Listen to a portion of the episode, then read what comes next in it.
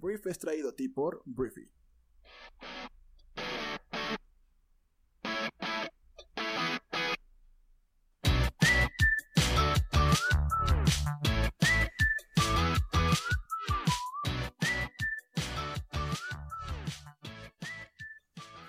Hola, muy buenos días, bienvenidos a esto que es el Brief. Yo soy Arturo Salazar, uno de los fundadores de Briefy, y vamos a comenzar con el resumen de las noticias más importantes para este miércoles 30 de diciembre. Comencemos hablando de Estados Unidos, porque el día de ayer el presidente electo de Estados Unidos, Joe Biden, criticó la lenta distribución de la vacuna en contra del COVID-19 por parte de la administración del presidente más naranja del mundo, el señor Donald Trump, o Donaldo como le decimos aquí en el brief. Lo que dijo em, este Joe Biden es que el plan se estaba quedando muy atrás de donde debería estar y enumeró sus planes Joe Biden para acelerar el proyecto de vacunación masiva, lo que llamó uno de los mayores desafíos operativos en décadas en Estados Unidos. Entonces, ¿los números cuáles son? Se han administrado más de 2 millones de dosis de la vacuna en contra del virus en Estados Unidos desde que comenzó el proceso el pasado 14 de diciembre, de acuerdo con datos de los Centros para el Control y la Prevención de Enfermedades de ese país. Y esa cifra es inferior a los 20 millones que la administración de Trump prometió entregar antes de que terminara este año. Donaldo respondió, de hecho, no se quedó callado el señor, y respondió que la distribución, después de que el gobierno federal envía las vacunas a cada estado, ya depende de las autoridades estatales. Pero la situación en Estados Unidos se está poniendo complicada, eh, no solamente eh, por la vacunación, sino porque ya se anunció, según las autoridades del estado de Colorado, que el primer caso en Estados Unidos de una persona infectada con la variante del coronavirus cargada de mutaciones que se originó en el Reino Unido, esa que es mucho más contagiosa que la que hoy en día tenemos en todo el mundo, ya llegó al país. Ya está en Estados Unidos, en Colorado, una persona confirmada y esto pues complica las cosas porque no solamente hay una, hay más. Entonces, no solamente la preocupación está en Estados Unidos, también en el Reino Unido, Em, ayer el gobierno británico reportó 53.135 nuevos casos de COVID-19, que es el número más alto desde que se iniciaron las pruebas masivas a mediados del año 2020, y una fuerte alza con respecto a las 41.385 infecciones del anterior récord del lunes, o sea, un día antes.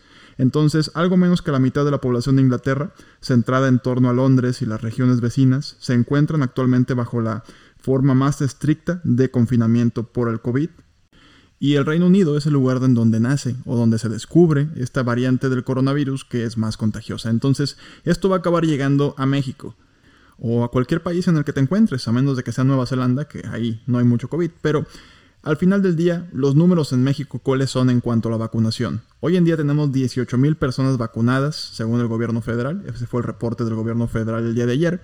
Este, y vamos a recibir en el mes de enero 1.3 millones de vacunas en contra del COVID-19. Entonces vamos un poco atrás, caray. No solamente, no es una competencia, pues, pero al final del día, si las vacunas llegan a finales de enero, tardan todo el mes de enero en llegar, y este virus mutante, el nuevo virus, llega antes, pues podríamos esperar un pico en los contagios en México. Entonces, si ha existido un momento en la cronología de la pandemia para cuidarnos, es ahora. Cuídate mucho. Si ya tuviste la fortuna de salir o de estar en reuniones familiares ahora en vacaciones de Navidad y no tuviste un contagio, creo que es momento con este nuevo virus de que ahora sí podamos velar un poco más por nuestras vidas, porque ya en diferentes partes de México, Ciudad de México, eh, el estado de Nuevo León, ya están reportando hospitales topados. Ya hay gente que está siendo atendida en sillas porque ya no hay camas. Se están acabando los eh, tanques de oxígeno en Guadalajara, Ciudad de México y Monterrey.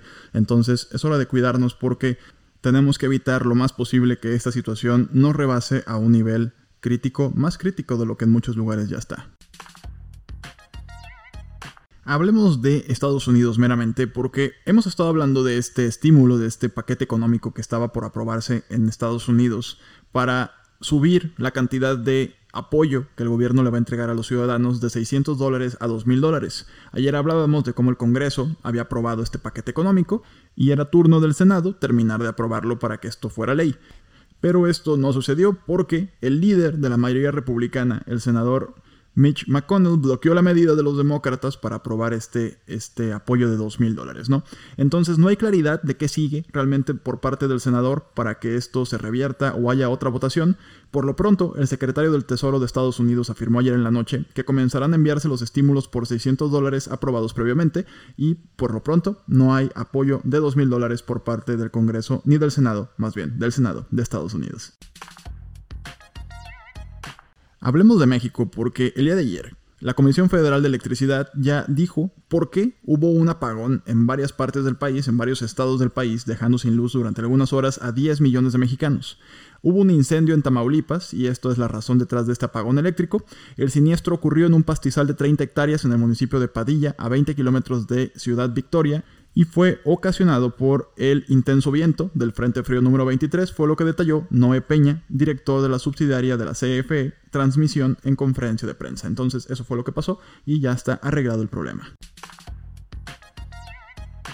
Hablemos de las últimas novedades del Brexit porque este miércoles se va a firmar, o sea, hoy, hoy se firma el acuerdo entre la Unión Europea y Londres. Este es el primer divorcio de la historia de la Unión Europea y se firma hoy cuando Bruselas y el Reino Unido ya firmen su nuevo acuerdo comercial y de cooperación.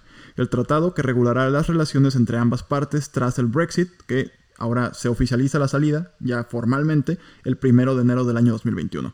Así lo confirmaron pues las dos fuentes de ambas partes, ¿no? Entonces, primero lo va a firmar la Unión Europea con Ursula von der Leyen y Charles Mitchell y luego se envía el documento a Reino Unido donde va a ser firmado por Boris Johnson, el primer ministro británico. Entonces, al parecer así de esta forma se llega al final del Brexit y pues ahora hay nuevas reglas y veremos cómo le va a la economía del mundo con estas nuevas reglas. Hablemos de la industria de la moda porque el diseñador de moda francés Pierre Cardin, quien se hizo famoso por llevar la ropa de diseño a las masas y por ser el primero en explotar su nombre como marca para vender de todo, desde autos hasta perfumes, murió este martes a los 98 años. Lo que te acabo de decir es básicamente el gran legado que deja Pierre Cardin en la industria, o sea, en toda la industria de la moda, porque anteriormente antes de que él tuviera esta visión, la moda pues era únicamente si haces vestidos de novia, únicamente vas a hacer vestidos de novia. Y lo que él puso como sobre la mesa es el hecho de que una marca pudiera tener relojes, perfumes, eh, marcas deportivas, colaboraciones, o sea, todo lo que vemos hoy bastante normal, que ya incluso colaboraciones entre Apple y Fendi, o sea, todo eso es de alguna forma el origen está en este señor que falleció el día de ayer y obviamente tenía muchos detractores que lo acusaban de destruir el valor de la marca y la noción de lujo en general al hacer ese tipo de cosas, pero Pierre fue muy importante para diferentes casas de moda para aprender y distribuir cualquier producto que tenga la marca. Entonces, ay, tuve que interrumpir porque me estaba dando COVID o algo en la garganta, pero bueno, eso es lo que sucedió. Descansa en paz, Pierre Cardin. Y tenemos que hablar de Argentina porque hasta este momento en el que estoy aquí viendo la transmisión en vivo del Senado en Argentina, todo parece indicar que la interrupción del embarazo, also known as aborto, va a ser aprobada y será ley en todo el país argentino. Entonces había varios senadores que eran estaban en contra de esta legislación o de esta aprobación que pues expresaron las razones por las cuales cambiaron su postura a estar a favor de ella entonces, todo parece indicar que Argentina el día de hoy va a aprobar el aborto como ley a nivel nacional. Terminemos el brief para este miércoles con unas noticias rápidas. Un terremoto de magnitud 6.4 ha sacudido el centro de Croacia con informes de muchos heridos y al menos 7 personas fallecidas. Las acciones de Alibaba, que es el equivalente a Amazon pero en China, uno de los más grandes gigantes de comercio electrónico del planeta, se han desplomado un 30% desde los máximos de octubre debido a las noticias de los planes de China para controlar las empresas de tecnología. Una encuesta de Gallup nombró al presidente Donald Trump como el hombre más admirado de los Estados Unidos y a la ex primera dama Michelle Obama, que fue la mujer más admirada del año 2020. México se convirtió en el país más peligroso para la prensa en el año 2020. Este año murieron asesinados 50 periodistas en todo el mundo y en México fallecieron 8 de ellos. La vicepresidenta electa de Estados Unidos, Kamala Harris, el día de ayer recibió la primera dosis de Moderna de la vacuna del COVID-19. Muy bien, esta fue la conversación del mundo para este miércoles. Espero que te haya gustado y recuerda que puedes leer más acerca de cualquiera de estas noticias en nuestra aplicación móvil. Comparte este capítulo con tus amigos y familiares y nos escuchamos el día de mañana en la siguiente edición de esto que es el brief para el último programa del año 2020. Yo soy Arturo, te mando un fuerte abrazo. Adiós.